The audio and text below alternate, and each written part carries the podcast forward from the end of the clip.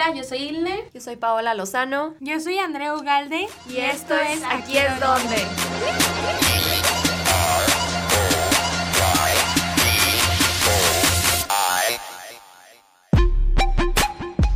Hola, buenos días, buenas tardes y buenas noches. Nosotros somos Aquí es donde, su podcast favorito, y empezaremos hablando sobre las nominaciones de Oscar. ¿Qué les pareció Parasite? Ganó como mejor película. Bueno, creo que Parasite fue la que se encontraba como en un nivel más alto comparada con las demás películas nominadas. Y si bien 1917 es una película que tiene un nivel bastante bueno a nivel cinematográfico, Parasite tiene como ese toque, eso que le faltaba al guion de 1917, porque es una historia mucho más compleja y que se puede como relacionar en cualquier ambiente, no solo en Corea del Sur. Yo la verdad estoy sorprendida, yo apostaba de que neta no iba a ganar. Siempre, todo el mundo lo sabe, las nominaciones al Oscar y siempre quien se lleva la estatuilla de oro es los americanos, las películas americanas. Y bueno, esta es ¿de dónde? De Corea del Sur. Corea del Sur sí. Entonces es la primera película de no habla inglesa que se gana este premio. Yo la verdad no, no creí que se lo fuera a ganar primeras personas coreanas en ganar una nominación a Oscar, entonces eso hace que sea como trascendente.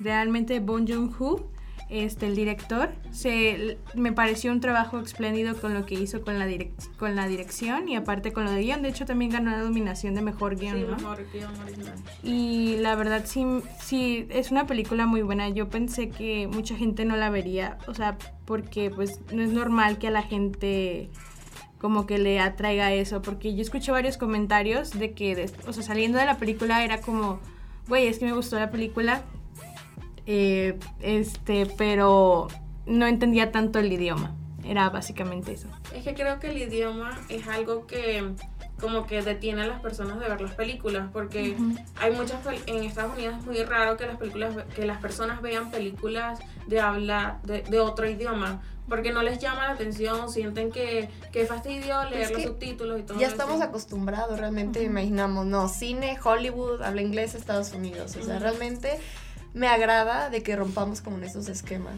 La verdad, a mí las actuaciones me parecieron excelentes, la fotografía buenísima, muy buena. Y la verdad, la trama, o sea, yo me, así me quedaba así enfrente del televisor, no podía despegarme. O sea, es una historia de que al principio más o menos, pero ya después que va avanzando, la verdad te atrapa.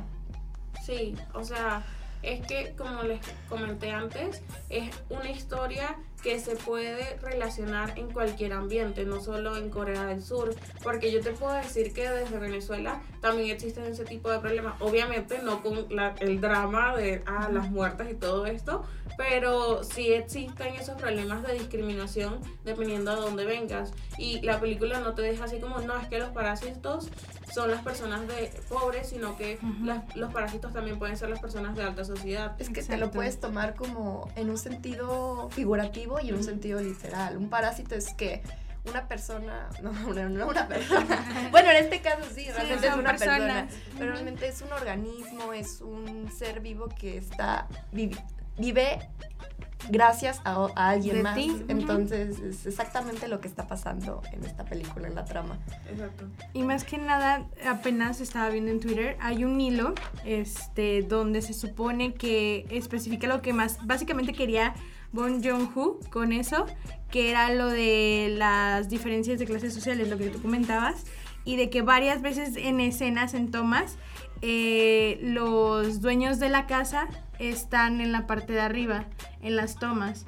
Y los, los que son, se me olvidaron los nombres, los que son los, este, los, los otros actores que son los pobres que viven a cuestas de ellos, este, eh, si tú notas la cámara, ellos salen en la parte de abajo de la toma y los que tienen dinero salen en la parte de arriba. De hecho, hay varios varias imágenes donde te muestran las tomas de las escenas y es muy interesante porque no solo estaba demostrando a través de sus textos y eso, sino con la cámara también estaba demostrando la diferencia de clases sociales. Sí, es que el nivel de, el nivel de la película es totalmente diferente a lo que está acostumbrado a hacer Hollywood o a lo que está acostumbrado a hacer Inglaterra, que también tiene propuestas muy buenas como 1917, pero no es algo así como que, o sea, el pegó demasiado el guion y la forma en la que la entregó que se llevó el mayor premio de la noche. Entonces creo que es como un gran eh, reconocimiento que estuvo bien merecido y que si bien algunas personas, por ejemplo, querían que se lo llevara Joker, yo siento que Joker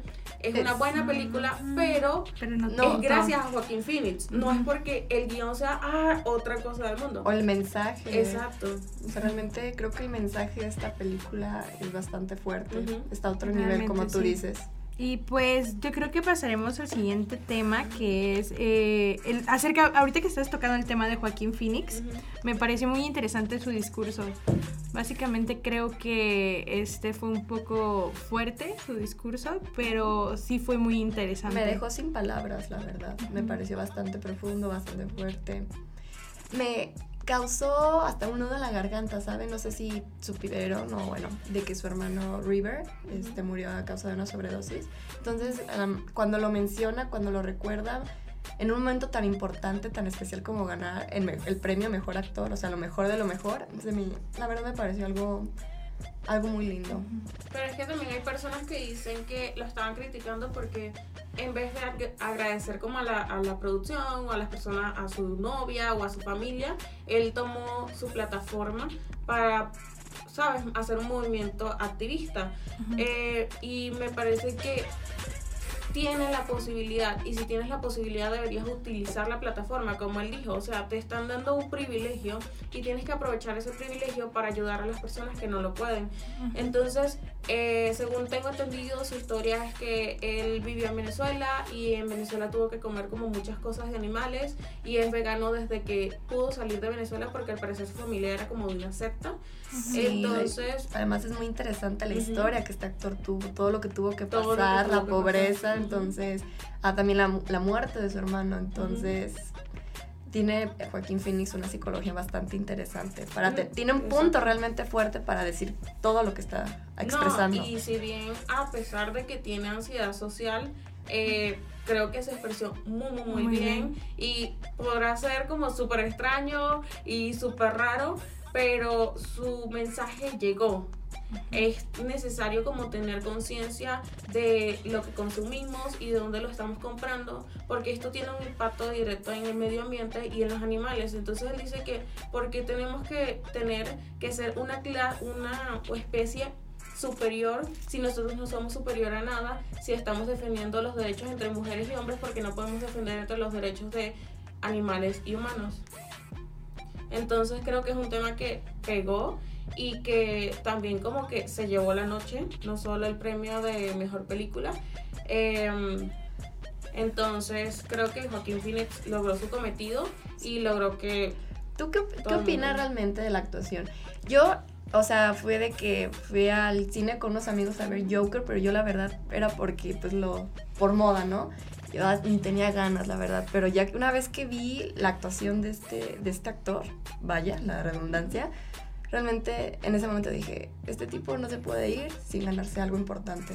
Es que ya tenía premios que se lo estaba ganando, todos los premios se los llevaba en, eh, en todas las nominaciones, entonces creo que la película pegó fue gracias a él. A él sí. Entonces creo que una de las nominaciones más importantes fue la de Mejor Actor, así como la de eh, Mejor Actriz que se la llevó René. Eh, creo que ella también en Judy hizo un trabajo súper, súper bueno. Em, y por supuesto, otra de las nominaciones que se lo tenía que llevar fue Mejor Fotografía, creo, que se lo llevó en 1917 porque ah, la toma única, sí. esa película, de verdad, ajá, el, guion es la cosa más simple del mundo. Es que es una historia que ya habíamos, o sea, o sea, que es generalmente pues eso de las guerras y todo eso. Pero me parece que es muy bonita de ver. O sea, visualmente te atrae muchísimo y la verdad sí está muy bien cuidada las cosas y sí fue como, o sea, la verdad me emocioné en ese momento. Sí, fue como, no, y cuando la estás viendo no es como que, no tienes como un, o sea, si hay breaks, como espacios en, en, donde tú puedes respirar, pero después sientes como la adrenalina de que, la presión, ah, corre, no, no corras, entonces como cuidado, no, por favor. También tuvo la noche un momento mm, memorable, que fue la primera estatu- estatuilla que se gana Brad Pitt como mejor Ah, actor sí. secundario, entonces ya, ya le En hacía Once Upon a falta. Time in Once Hollywood. Upon a Time in Sí, Hollywood. dirigida por ¿La Quentin vieron? Tarantino, por cierto, también nominado a Mejor Director. Yo leí muchos comentarios en Instagram La de verdad, que, ¿qué Once Upon a? Time in Hollywood pega con algunas personas y con otras no, porque siento que, o sea, como mejor director no se lo iba a llevar. No creo que sea una película la gran cosa del No, mundo. o sea, por ejemplo, Está buena. Parasite o el Está 1917 buena, sí. es buena, tiene... Pero pega con algunas Ajá. personas, porque por ejemplo yo la estaba viendo y mi hermana no le gustó. O sea, le daba estrés y no entiendo por qué esta imagen tiene que seguir con esta. Y yo sé como, o sea, yo tampoco la entiendo, pero vamos a terminarla de. Ajá, es que es de esas películas de que cuando la estás viendo te desesperas un poco, pero cuando la terminas de ver intentas, o sea, la entiendes un poquito más. Es, y es un, es un poco complicada, más que nada pues el cine de Tarantino es un poco complicado, Sí. a veces muy raro, muy... es muy de él, entonces sí es como, no sé, es que la verdad sí no me, o sea, me fascinó, pero no así como, ay, O sea, se merece ganar Era esto. buena, Aunque sus actuaciones la sí, nominación. sus actuaciones Sí, sí, porque el actuaciones. Brad Pitt y Leonardo DiCaprio, chulada de, de actores, Sí. pero pues, ni modo. O sea, fue buena, pero no fue la mejor. Pero no fue Ujú. mejor y como mejor director tampoco.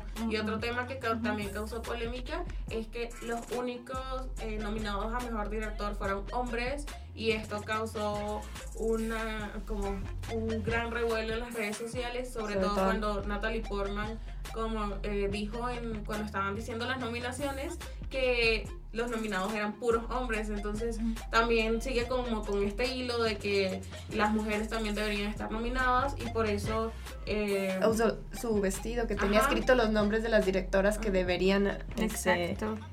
haber Haber sido nominadas. O sea, su trabajo debió ser mejor valorado. Por cierto, yo la verdad me encantó su vestido, no sé ustedes, se ve muy bonita. Sí, se ve muy bonita. No, y también deberían haber reconocido a Greta, la directora Ajá, de Little Woman. Ah, Ah, sí, sí, no, es que Little. Woman, la verdad, sí es una película muy buena. Yo estaba llorando, la verdad, así como que fui con mi novio y vi como que no, no lo volteé a ver, no volteé a ver. Pero es que Little Woman tiene como muchas adaptaciones y se lo juro que yo he visto todas y cada una de las adaptaciones y siento que esta le dio como un aire diferente. Porque, por ejemplo, por ejemplo, Amy siempre ha sido como la niñita que siempre quería todo y que estaba celosa y en esta tú la ves como con una madurez diferente y entiendes por qué ella es así. Y creo que Florence en su actuación sí se merecía su nominación. No ganar, pero sí se merecía mucho su nominación. Ujú. Porque fue un momento como en el que dijo así como, yo no tengo la capacidad, o sea, si yo gano dinero, ese dinero cuando yo me case es de mi esposo y cuando tenga hijos, los hijos van a ser de él, porque yo no voy, yo no puedo ser independiente. Exacto. Entonces creo que causó como bastante pausa durante la película y retumbó bastante en las redes. Una parte a mí que me, me hizo demasiado ruido cuando este, la protagonista está hablando con su mamá, le dice que ¿por qué yo nada más tengo que servir para el amor? O sea, ¿por Porque qué no puedo servir para otra O cosa. así es. La verdad a mí me pareció un mensaje muy bueno, totalmente feminista y me encantó, la verdad. Sí, o sea, hay, hay algunas personas que no les gusta porque es muy feminista o porque no, es que el libro no es así, pero siento que es una película que llegó en el momento indicado y que fue muy buena y que se Sí. diferenció de las demás. Sí, también fue nominado a mejor, mejor guion adaptado, Sí, también. El mejor guion adaptado lo ganaron, de hecho, ahí ya Jojo Rabbit, Sí, el muy director bueno. muy bueno. Oigan, yo la verdad no me gustaba el humor negro, pero realmente puedo decir que en Jojo Rabbit lo disfruté. Es que yo, Sí. Rabbit es como diferente. Yo estaba viendo una entrevista a esta mañana sobre eso. Y, y fue como que el, el, el guionista estaba hablando de cómo hizo este personaje.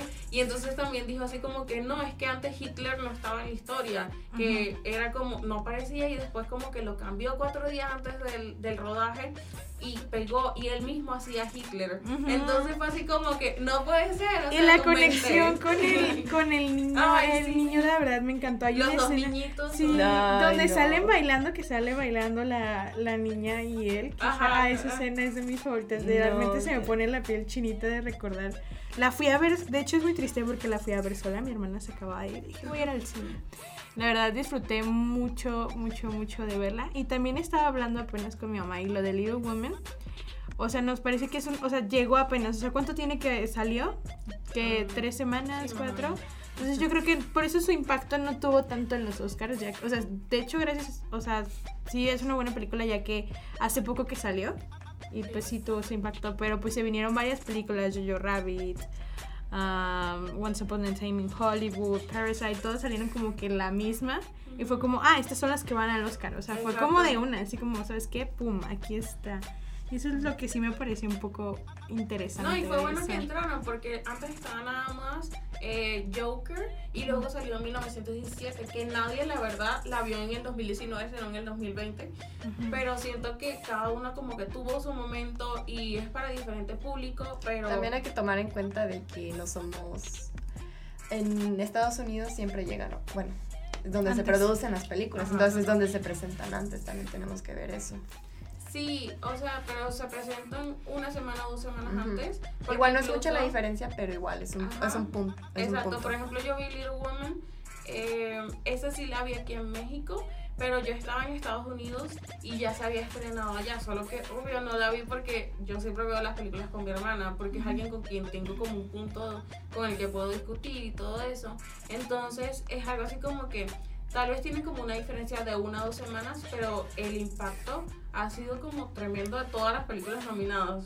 Creo que es la primera vez que, la que las personas están tan conectadas con las películas, porque usualmente es como que conocen una, dos, tal vez, porque las demás como que no, No les prestan tanta ajá, no son tan llamativas. Y creo que Joker también como que hizo que todo el mundo prestara atención a, a los Oscars este año. No sé ustedes, ¿les parece si hacemos como un reencuentro de todas las películas más importantes? De todos los premios más importantes.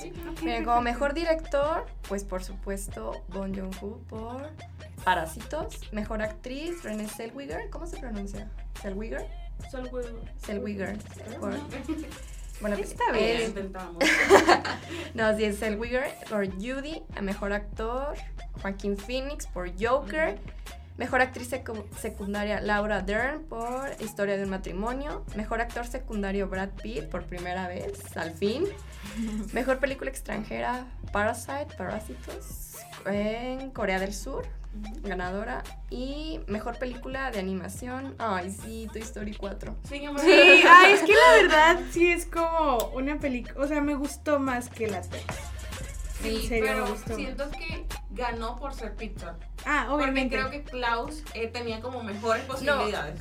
No vi la de Klaus. Ahora sí les falló la de. Klaus, no la vi. Y sé No, que yo puedo decir los detalles tan minuciosos que tenía Toy Story, tan solo la textura de, de, de todos los personajes, Pero el, siento el que vestuario. como que la academia sigue cayendo como en esa, como en esa casilla, así como que todo el mundo decía, no, es que va a ganar Toy Story. Y había algunas personas que dijeron, o sea, Toy Story no fue la gran cosa, creo que Toy Story 1 y 2 fueron mucho mejor.